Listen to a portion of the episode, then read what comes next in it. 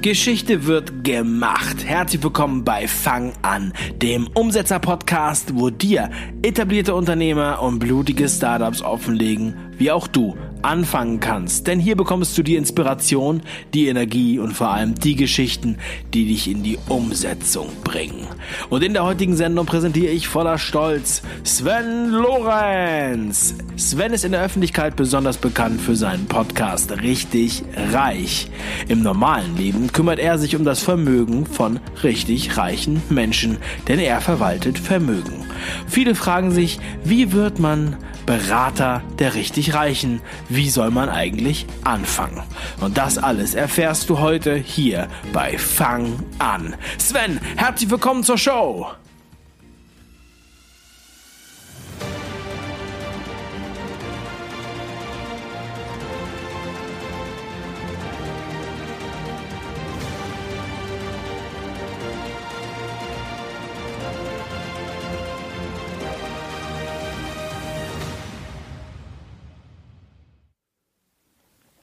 Hallo, schön, dass du dabei bist.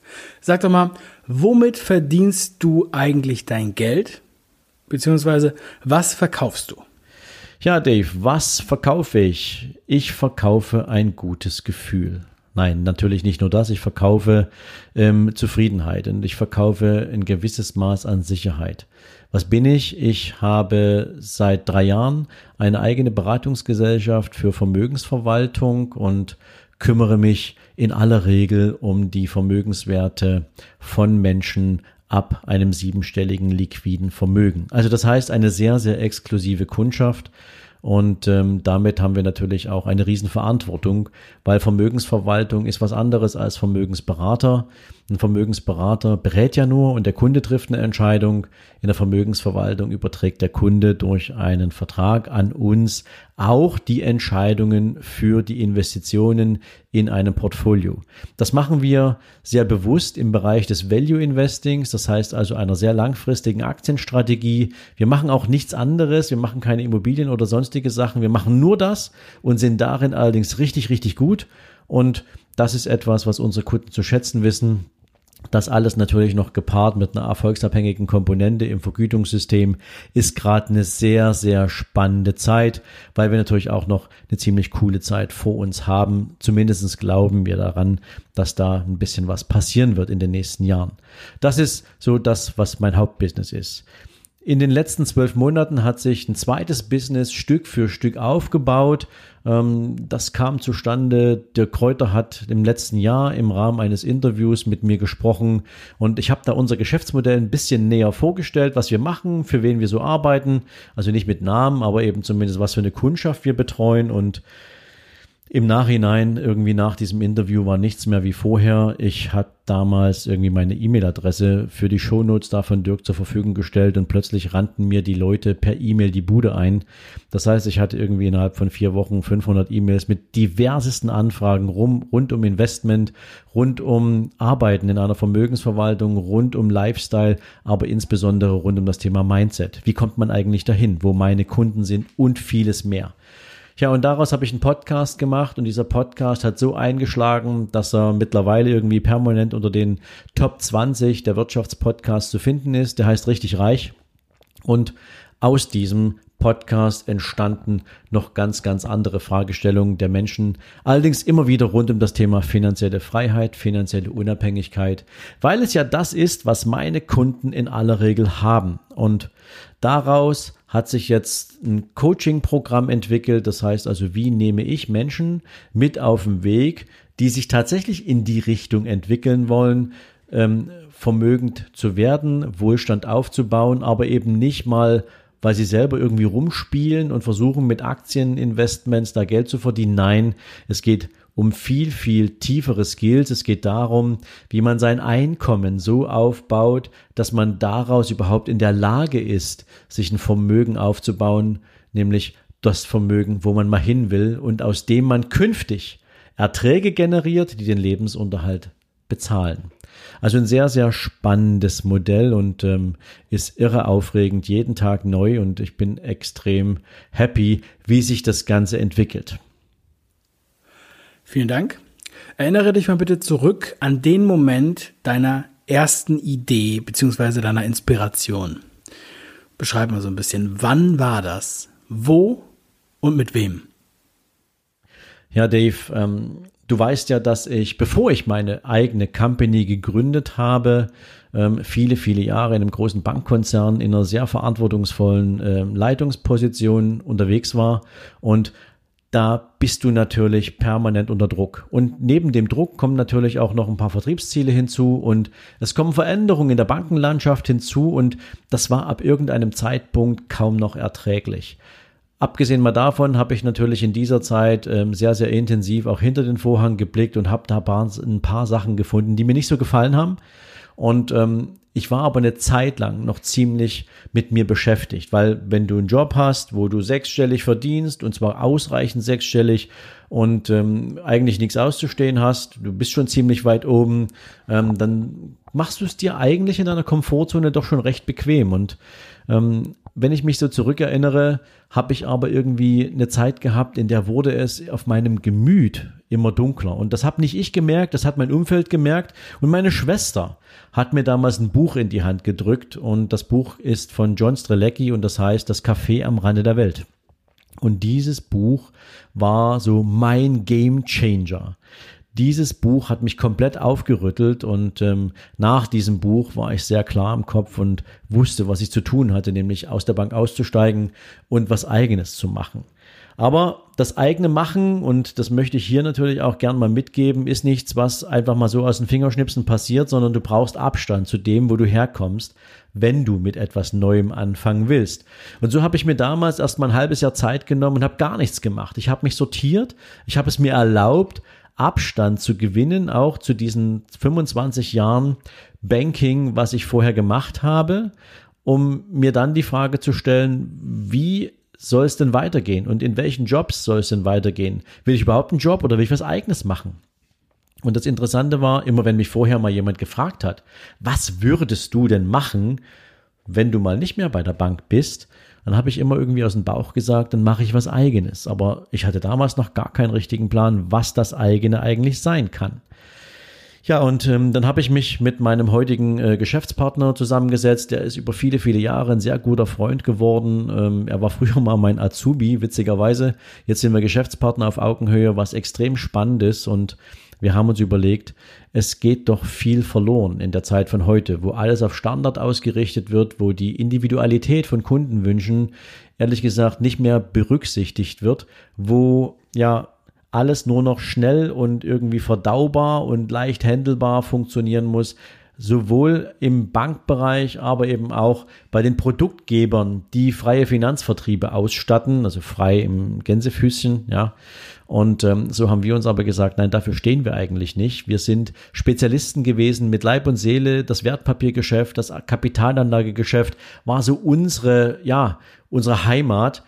Und so haben wir damals beschlossen, okay, wenn wir ein Business aufbauen, dann bauen wir es mit solchen Kunden auf, die diese Leistung zu schätzen wissen und die ein individuelles Problem haben und dafür auch eine individuelle Lösung suchen. Tja, und ähm, was kann man dann machen? Dann gründet man halt eine Beratungsgesellschaft für Vermögensverwaltung, in der man wirklich für Kunden sehr, sehr individuell tätig sein kann.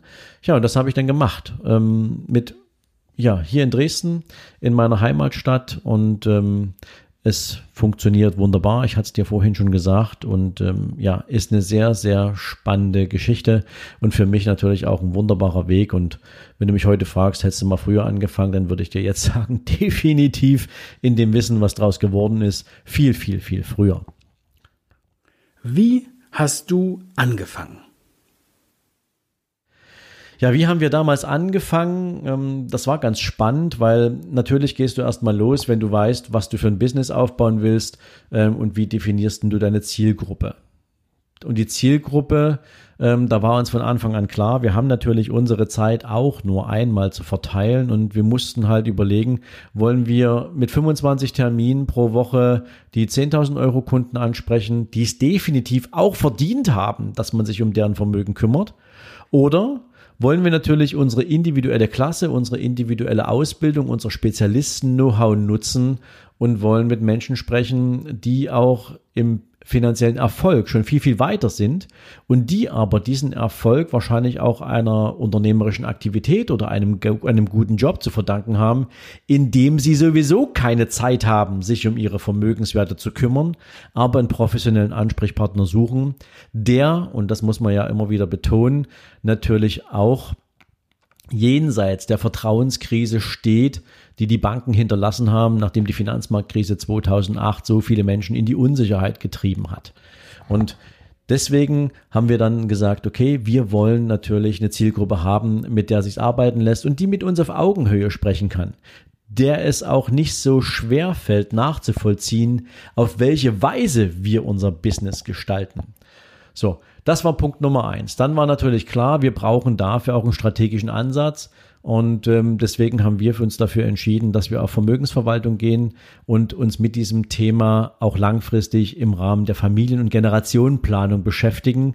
Und alles das, was dahinter hängt. Weil das ist ja nicht nur irgendwie Geld anlegen, sondern da gibt es natürlich auch noch ganz andere Themen, wenn es um Übertragung von Vermögenswerten geht, wenn es darum geht, ähm, wenn zum Beispiel keine Erben da sind, wie verwaltet man dieses Vermögen denn über den Tod hinaus? Wie soll dieses Vermögen mal verwendet werden, etc. pp.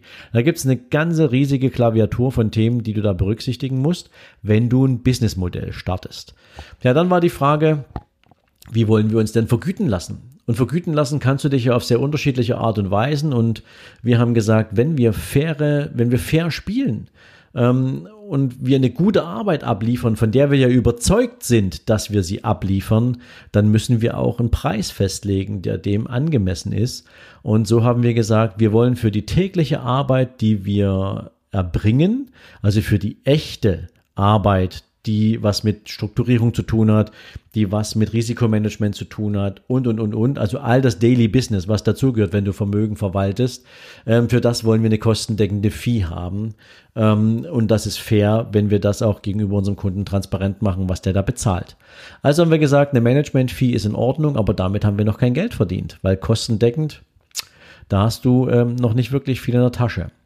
Und wir haben gesagt, okay, wir wollen am Erfolg unserer Arbeit beim Kunden profitieren und haben ein erfolgsabhängiges Vergütungsmodell entwickelt. Und dieses erfolgsabhängige Vergütungsmodell, das ist meines Erachtens aktuell in Deutschland einmalig, weil wir nämlich nur dann vergütet werden oder eine Rechnung schreiben können, wenn wir für unsere Kunden nicht nur in der Theorie, also im Buchwert, in einem Depot einen entsprechenden Zuwachs erzeugt haben, sondern wenn wir echte Gewinne und echte Erträge auf dem Kundenkonto haben. Das heißt also erst dann, wenn wir wirkliche realisierte Gewinne und Erträge für unsere Kunden erwirtschaften, nur dann und nur auf diese können wir eine Rechnung schreiben. Das ist für unsere Kunden wahnsinnig spannend, weil die natürlich wissen, wir haben das größte Interesse daran, dass sich das Portfolio unserer Kunden positiv entwickelt. Dass wir uns nicht damit rühmen würden zu sagen, okay, ähm, wir haben jetzt in der Theorie mal irgendwie ein bisschen zugelegt ähm, und wenn es mal runtergeht, dann sind wir bei denen, die nicht so viel verloren haben.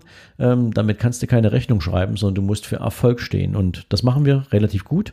Und vor dem Hintergrund ähm, hat sich auch dieses Modell bis heute durchgesetzt. Also das Thema, wie, wie lässt du dich vergüten? Machst du dir halt Gedanken drüber und dann baust du dein Konzept.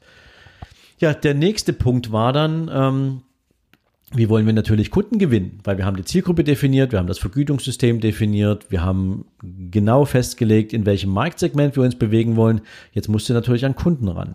Und hier kam uns zugute, dass wir natürlich beide also mein Geschäftspartner und ich, über viele, viele Jahre ein entsprechendes Netzwerk aufgebaut und vor allen Dingen gepflegt haben.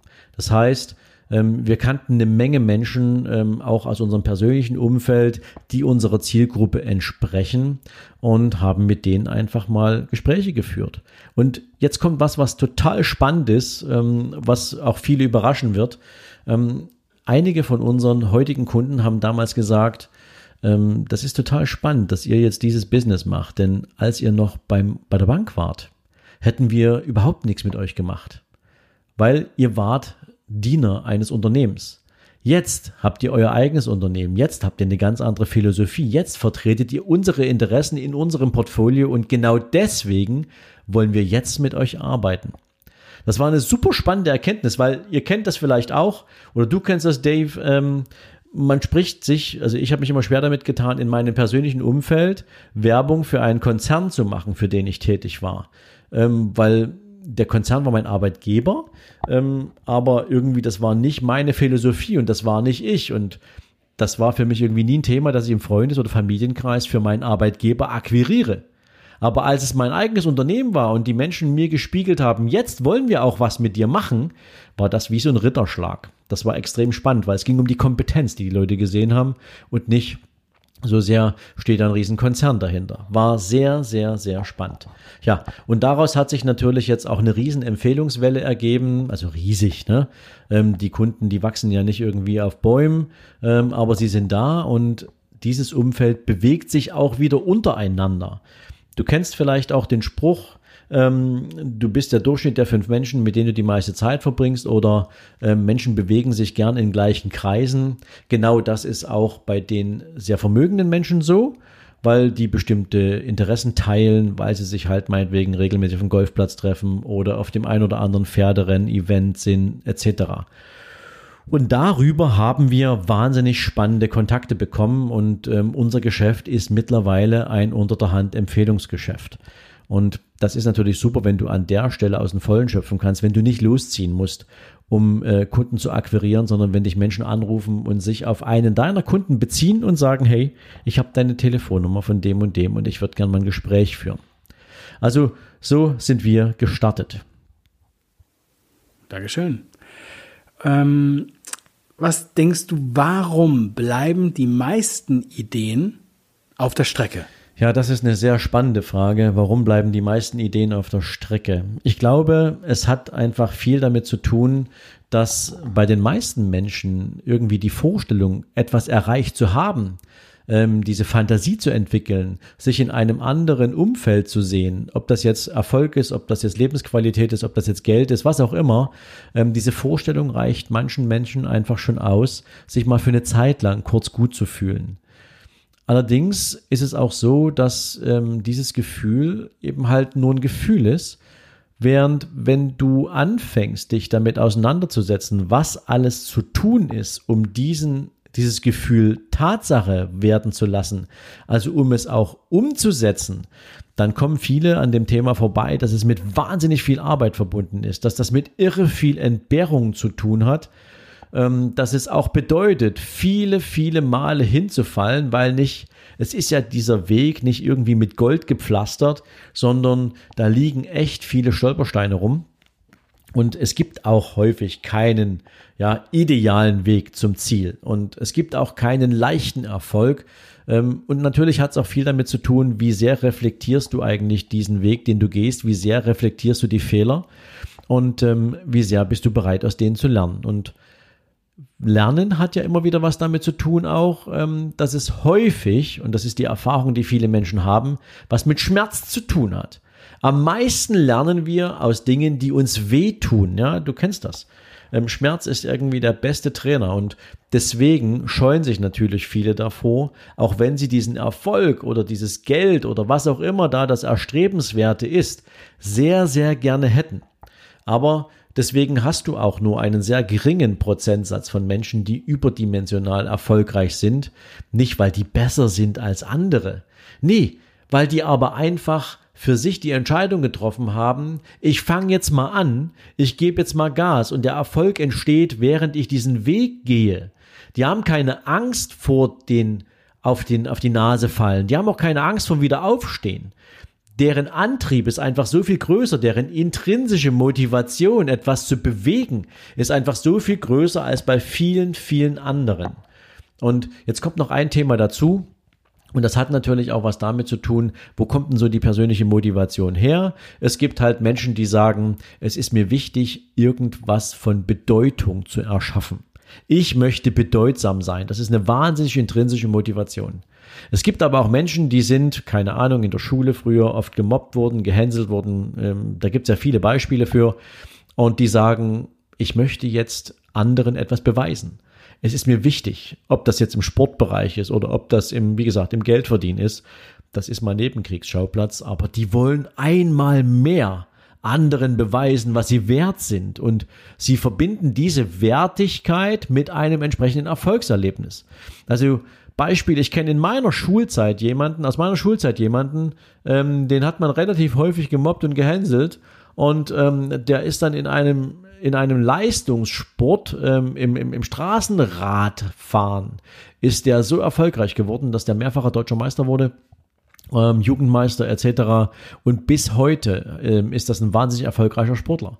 Ähm, und eine sensationelle Persönlichkeit. Aber er hat es für sich gebraucht, damit auch Akzente und Zeichen zu setzen. Ich bin es wert. Und das kann natürlich auch ein starker Treiber, eine starke Motivation sein. Ähm, und da ist es aber eben so, viele Menschen haben diese Intensität eines Treibers nicht. Ähm, und dann ist es auch nicht, dann ist der Schmerz nicht groß genug, dann tut es nicht genügend weh, ähm, um sich auch weiterzuentwickeln. Ich glaube, das ist einer der Punkte, warum die meisten Menschen auf der Strecke bleiben. Ihre intrinsische Motivation fehlt. Du kennst ja mein Umsetzungstypenmodell mit den sechs verschiedenen Figuren und Tieren und was deren Eigenschaften sind. Was würdest du sagen? Was für ein Umsetzungstyp bist du? Ja, Umsetzungstyp, das ist auch eine wahnsinnig spannende Frage, mein Lieber. Ähm, da muss man sich ja echt mit, ein, mit einem äh, Modell mal auseinandersetzen, aber ich habe es mir angeguckt und ähm, auch wenn ich den Begriff sicherlich anders wählen würde, ähm, ich würde mich als Imker betrachten. Und ähm, ja, das hat natürlich was damit zu tun, dass es mir wahnsinnig viel Spaß macht, Dinge zu gestalten. Es macht mir irre viel Freude, ähm, etwas auf den Weg zu bringen, an einer Strategie rumzuarbeiten, Strukturen zu schaffen, Rahmenbedingungen zu entwickeln, in denen Menschen in der Lage sind, ihre Ziele zu erreichen, sich auch weiterzuentwickeln und irgendwie jeden nächsten Tag besser sein zu lassen als den Tag davor. Das sind Dinge, die mir Spaß machen. Es macht mir Freude, mit anderen Menschen zu arbeiten und sie zu Leistungen zu animieren und ihnen dabei zu helfen, ihre Potenziale zu finden. Ähm, das sind so Dinge, die mich echt begeistern und dafür schaffe ich halt unternehmerische Strukturen. Dafür schaffe ich halt auch ähm, regelmäßig neue Anreize und sorge dafür, dass ich immer in Bewegung bleibe, weil das ist für mich irgendwie das Wichtigste. Und ich würde so einen Imker auch immer gerne damit vergleichen, so mit so einem Bildhauer. Ja, du siehst als Imker oder als Bildhauer, siehst du so diese, diese Figur. Du, also bleib mal bei dem Beispiel Bildhauer. Du siehst diese Figur vom geistigen Auge und du nimmst diesen Meißel und du nimmst den Hammer und du schlägst diese Figur aus einem Stein. Ja, und danach entsteht was Wunderschönes, was Großartiges. Und wenn die Figur fertig ist, dann nimmst du dir den nächsten Stein und arbeitest wieder daran. Das ist etwas, was mir irre viel Freude macht. Egal, ob du das jetzt projekthaft betrachtest oder ob du das tatsächlich in dem unternehmerischen Potenzial betrachtest, was es jeden Tag neu zu heben gibt. Wie wichtig ist dein Team für dich und deine Umsetzung? Und wie findest du eigentlich neue Teammitglieder? Ja, das ist super spannend, ähm, weil ich eigentlich gar kein Geschäftsmodell habe, was mit einem besonderen Team einhergeht. Warum? Unser Team ist sehr klein, also mein Geschäftspartner und ich ähm, sind sozusagen in der Betreuung unserer Kunden und haben noch eine eigene Assistenz. Und das war's. Warum?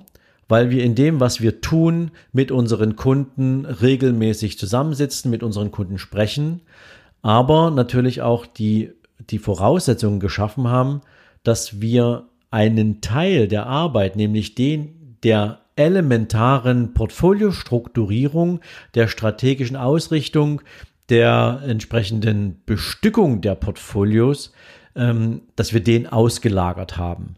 Das heißt, wir arbeiten hier mit einem unternehmerischen Partner zusammen, der seit 25 Jahren nichts anderes macht, als genau das umzusetzen, was wir mit unseren Kunden besprechen und das in einer, in einer Qualität und Güte, die am Markt tatsächlich überhaupt mal einen Vergleich sucht. Ja, da gibt's kaum etwas, was dort leistungsmäßig irgendwie das übertreffen kann. Und wenn wir natürlich mit Partnern arbeiten, dann arbeiten wir genauso wie wir für unsere Kunden arbeiten, nämlich auf Erfolgsbasis. Das ist extrem wichtig. Das heißt also auch in meinem Business, ähm, was ich als zweiten Baustein dazu genommen habe, nämlich dieses ähm, Business and Finance Coaching und Business and Finance Development. Ähm, wenn ich dort mit Menschen zusammenarbeite, dann stelle ich denen immer die Frage, ähm, okay, wie sehr glaubst du an den Erfolg, den wir beide miteinander haben können? Wie sehr glaubst du daran, dass wir etwas Großartiges schaffen? Und vor allen Dingen, wie sehr glaubst du daran, dass deine Arbeit mit mir gemeinsam einen elementaren Beitrag dazu leistet, dass dieser Erfolg zustande kommt? Und wenn mir dann schon mal jemand sagt, na ja, eigentlich mache ich ja nur das und das, ähm, ich erbringe hier nur eine Dienstleistung, dann ist derjenige schon mal raus. Weil dann will man hier nur Geld verdienen und dann will man irgendwie eine Dienstleistung machen und abhaken, aber man will kein Teil von einer Geschichte sein. Man will kein Teil von einer Story sein. Deswegen arbeite ich und wir im Allgemeinen immer nur mit Menschen zusammen, die hinter unserem Businessmodell stehen, die hinter meinem Businessmodell stehen und die sich als Mitgestalter einer unternehmerischen Story hin zu einem bahnbrechenden Erfolg betrachten.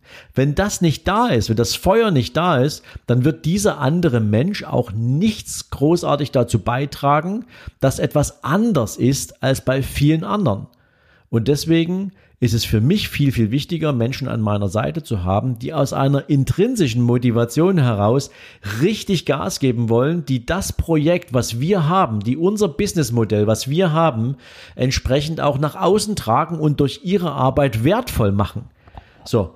Und wenn das passiert, wenn wir dort eine Kooperation eingehen, dann lassen wir natürlich unsere Geschäftspartner auch an dem entsprechenden Wachstum, an dem Erfolg, den wir dann gemeinsam durch diese Aufstellung, durch diese Arbeit generieren, partizipieren. Ähm, das ist aus meiner Sicht das einzig wahre und faire Geschäftsmodell, denn jeder, der sich da draußen hinstellt und sagt, ähm, ich möchte irgendwie Erfolg vermitteln oder ich möchte erfolgreich sein, ich möchte dir dabei helfen, ich berate dich und so weiter und so fort. Der sollte natürlich auch wissen, wie gut er ist und er sollte die Leistung auch sinnvoll einschätzen können und sagen, okay, ähm, ich glaube daran, dass das, was ich für dich tue, richtig wertschöpfend wirksam ist und demzufolge werde ich mich auch daran messen lassen. Wie erfolgreich sind wir durch die Arbeit? Und du kannst ja heutzutage alles messen, wiegen, zählen. Und deswegen glaube ich, ist das ein gutes Geschäftsmodell.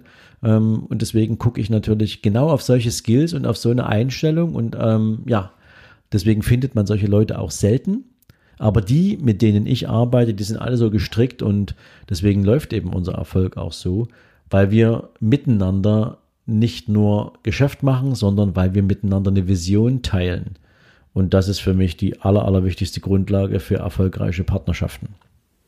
Was bedeutet für dich Macher-Mindset?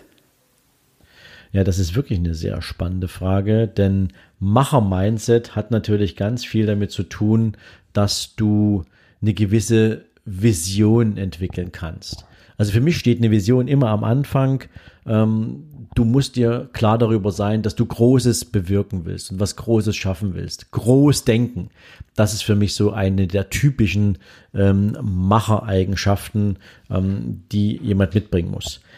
Ansonsten geht es natürlich dann darum, wie gehst du auch planerisch in dem, ja, in, in, in einer unternehmerischen Strukturierung vor oder wie gehst du überhaupt planerisch an die Themen ran? Und auch da heißt es für mich natürlich wieder nicht irgendwie im Klein-Klein versinken, sondern ein Macher denkt in großen Dimensionen und der denkt auch in großen Schritten. Ein Macher ist nicht dafür gemacht, ähm, sich so in einem Projektplan zum Beispiel die kleinsten Details aufzuschreiben. Da wäre der falsch sondern hier geht es darum, in was für Schritten kommen wir zum Ziel und bis wann soll das erledigt sein und dann die entsprechend dazugehörigen Kolleginnen und Kollegen und Personen kümmern sich dann je nach der Qualifikation und nach der Zuordnung der entsprechenden Verantwortlichkeiten um die, um die Ausgestaltung der jeweiligen ja, Arbeitsgänge und Arbeitsschritte. Ich glaube auch, dass ein Macher ähm, im Mindset her immer damit ausgestattet sein sollte, andere Menschen besser zu machen, andere Menschen größer zu machen. Ein richtiger Macher steht ehrlich gesagt auch selten im Rampenlicht. Ein richtiger Macher zieht im Hintergrund die Fäden. Ja, du kennst vielleicht den Spruch, den finde ich immer ziemlich cool, der heißt, äh, die wahre Macht ruht hinter dem Thron. Ja, ähm, du kannst sonst was für einen König haben oder du kannst sonst was für einen für ein, für ein, für ein, für ein Firmenchef sein. Ähm, meistens ist es wichtig, dass dahinter irgendwie jemand ist, mit dem du dich auch betteln kannst, mit dem du strategisch in den Diskuss gehen, in die Diskussion gehen kannst, wo du immer auch wieder Reibungspunkte aufnehmen kannst. Ähm, deswegen glaube ich, dass es sehr, sehr spannend ist, auch als Macher nicht unbedingt der Vorturner zu sein. Das sind häufig irgendwie mehr die Poser als die Macher, sondern die behalten ihre Aufmerksamkeit eher im Hintergrund. Ja, so ein Typ, der für mich da wirklich eine, eine sehr gute Balance hält, ist zum Beispiel Richard Branson ähm, der da nicht permanent der Meinung ist, der muss da draußen rumturnen, sondern der zeigt den Leuten auch eine andere Seite seines Lebens. Ähm, ansonsten ist es ihm viel wichtiger, andere Menschen zu entwickeln und zu Höchstleistungen anzutreiben und zu bringen ähm, und dabei aber Mensch zu bleiben. Das ist vor allen Dingen auch so eine, so eine Einstellung, die ein Macher mitbringen muss. Ansonsten muss ich auch sagen, für mich ist ein Macher-Mindset extrem stark an Erfolgen ähm, und an Emotionen orientiert.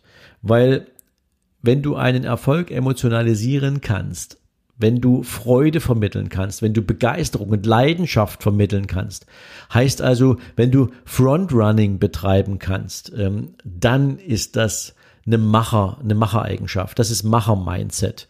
Ähm, Macher ist äh, aus meiner Sicht auch niemand, der sich in kryptischen Formulierungen äh, bewegt. Ein Macher ist auch nicht der Typ, der ähm, eher introvertiert irgendwie vor sich hin vegetiert, sondern Macher ist jemand, der im Gespräch mit einem anderen Menschen Feuer erzeugen kann. Das ist für mich ein Macher. Ja, und natürlich, er will für die Leistung, die er mit seinem Unternehmen oder mit seinem mit seinem äh, Team erzeugt, ähm, für die Leistung will er auch eine öffentliche Anerkennung. Nicht als Person, sondern er will, dass das, was durch seine Arbeit geschaffen wird, eine gewisse Form der Anerkennung äh, äh hat. Und daran arbeitet er hart. Weil wenn du was Cooles hast und niemand weiß davon, ähm, dann ist das extrem schade, weil dann hast du natürlich nichts zu verkaufen. So, aber wenn du ähm, auch dafür sorgst, dass dieses Produkt eine gewisse Bekanntheit erfährt, nicht unbedingt nur durch Werbung, sondern weil es einfach überzeugt und weil andere Menschen dann von diesem Produkt entsprechend auch anderen erzählen, dann hast du es geschafft und das ist das, was ein Macher antreibt. So sehe ich das. Ja. Und ein Macher sieht auch die Dinge, die er anpackt, immer mit einer Projektbrille. Er will nicht irgendwie dauerhaft im Stress sein. Er möchte etwas anfangen und er möchte etwas zu Ende bringen. Ich glaube, das ist ein ganz besonderes Macher-Mindset, weil wenn du jetzt irgendwie ein Business aufbaust, dann willst du ja, dass das Business irgendwann läuft und dass es sich selbst trägt. Und dann möchtest du dich einem neuen Thema zuwenden. Du willst nicht permanent an derselben Baustelle rumwerkeln. Ja? Das ist ja wie, als würdest du eine, ba eine, eine Autobahn bauen und irgendwie permanent zwischen Abfahrt 13 und Abfahrt 15 die Straße ausbessern. Da hat ja keiner Bock drauf. Sondern du willst ja dann die nächste Autobahn bauen oder den nächsten Abschnitt bauen. Also ein Macher hat irgendwie immer den nächsten Schritt auch schon vor Augen. Er will ein Thema abschließen können und dann zum nächsten überzugehen. Ähm, ja, und ein Macher ist immer auf der Suche nach Herausforderung. Stillstand ist nicht seins. Er möchte auch grübeln. Ein Macher ist auch jemand, der Dinge weiterentwickeln will, diese, der sie verbessern will. Ist für mich auch ein ganz, ganz wichtiger Skill, weil viele Menschen wollen natürlich eher mal in Ruhe gelassen werden. Die wollen sich nicht permanent mit irgendwelchen Herausforderungen auseinandersetzen, weil das Leben ist ja schon kompliziert genug. Zumindest meinen das ja viele. Ein Macher sucht die Herausforderung, weil er natürlich auch für sich selbst die Bestätigung seines Erfolges im, sagen wir es mal, im Managen von Herausforderungen findet. Für meistens für sich selbst. Ja, da, das sind wir so, ich denke mal, das rundet so das Bild eines Macher-Mindsets für mich ab. Jetzt stell dir bitte einmal vor, du wärst wieder ganz am Anfang Du hättest kein Geld, aber dasselbe Wissen und Mindset wie heute. Wie würdest du anfangen? Naja, wenn ich also weiß, wie Erfolg geht, dann mache ich eigentlich genau dasselbe, was ich schon mal gemacht habe. Und es beginnt in aller Regel damit, dass ich eine Idee entwickle, was für ein Geschäft ich haben will, wo ich hin will. Also ich baue mir eine Vision, ich entwickle eine Idee und ich mache mir einen Plan, wie will ich da hinkommen. Und dann denke ich darüber nach, wen kenne ich, was für ein Netzwerk habe ich, mit welchen Menschen muss ich sprechen, um diese Idee nicht nur zu diskutieren, sondern sie auch auf fruchtbaren Boden zu stellen. Ich würde mich wahrscheinlich ähm, auch im Rahmen dieser Idee mit den neueren Möglichkeiten auseinandersetzen. Wenn ich kein Geld habe, ähm, zum Beispiel solche Möglichkeiten wie Crowdfunding oder Crowdinvesting auseinanderzusetzen, weil die natürlich eine hervorragende Quelle für Kapital sind, indem du Menschen begeistern kannst, deiner Idee zu folgen und diese Idee auch mit zu unterstützen. Und meistens haben diese Geschäftsmodelle natürlich auch einen entsprechenden Benefit für die, die investieren. Entweder weil sie direkt vom Produkt was haben, was du baust, oder weil sie, wenn sie an deine Idee glauben, wenn du sie entsprechend gut vermarkten kannst, dann haben sie einen entsprechenden Return on Investment, zum Beispiel im Thema Crowd Investment, Investing. Also sowas würde ich machen. Ähm, ich würde wahrscheinlich mir selbst auch den Erfolg entsprechend voraussagen. Ich würde mir also schon ganz genau aufschreiben, wann stehe ich zu welchem Zeitpunkt wo. Das ist schon mal ganz klar, weil damit baust du dir natürlich auch den entsprechenden Druck auf. Du setzt deine Meilensteine, äh, du schlägst deine Pflöcke ein und ähm, das wäre so aus meiner Sicht eine ganz, ganz wichtige ja, Erfolgsstraße. Na, die geht ja dann in einem konkreten Plan auf, den man sich aufschreibt und ähm, ja, in aller Regel ähm, würde ich mir dann auch die Möglichkeit ähm, überlegen, viele Dinge auch von einem Ort machen zu können, der was mit, ähm, ja, mit einer großen Distanz zum, zu, zu, zu Deutschland zu tun hat. Ähm, einfach vor dem Hintergrund, dass wenn du Dinge aus der Distanz betrachtest, natürlich viel, viel einfacher zu managen sind, weil dann Everyday's Life der nicht dazwischen kommt. Ähm, und das sind auch nochmal so Dinge, die ich mir gut vorstellen könnte ähm, entsprechend so umzusetzen. Ja, so würde ich, glaube ich, rangehen und dann wird es definitiv wieder ein Erfolg werden, weil der Erfolg steckt ja in dir drin. Der Erfolg steckt in deinem Kopf. Ähm, nimm einem Millionär die Millionen weg und der ist ein Jahr später wieder Millionär. Nicht, weil dem die Welt plötzlich so bemitleidet, dass sie ihm alle irgendwie Geld zustecken. Nein, weil er weiß, wie es geht, weil er weiß, wie man es macht und ähm, so sind alle Erfolgstypen gestrickt und ähm, ja, deswegen wäre das auch so mein Plan. Ich hoffe, das passt so für dich.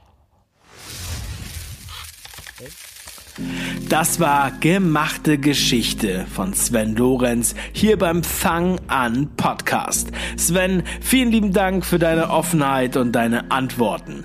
Alle Infos und Links zu Sven und seinen Kontaktmöglichkeiten sowie zu weiteren Projekten findest du natürlich in den Show Notes. Und wenn dir diese Folge gefallen hat, dann bewerte sie doch bitte in deiner Podcast-App und zwar mit 5 Sternen. Vielen Dank dafür und bestell dir heute noch mein Buch Fang an und werde zum Umsetzer. Geh einfach auf www.fang-an-buch.de. Ich freue mich auf dein Feedback. Beste Grüße, dein Dave.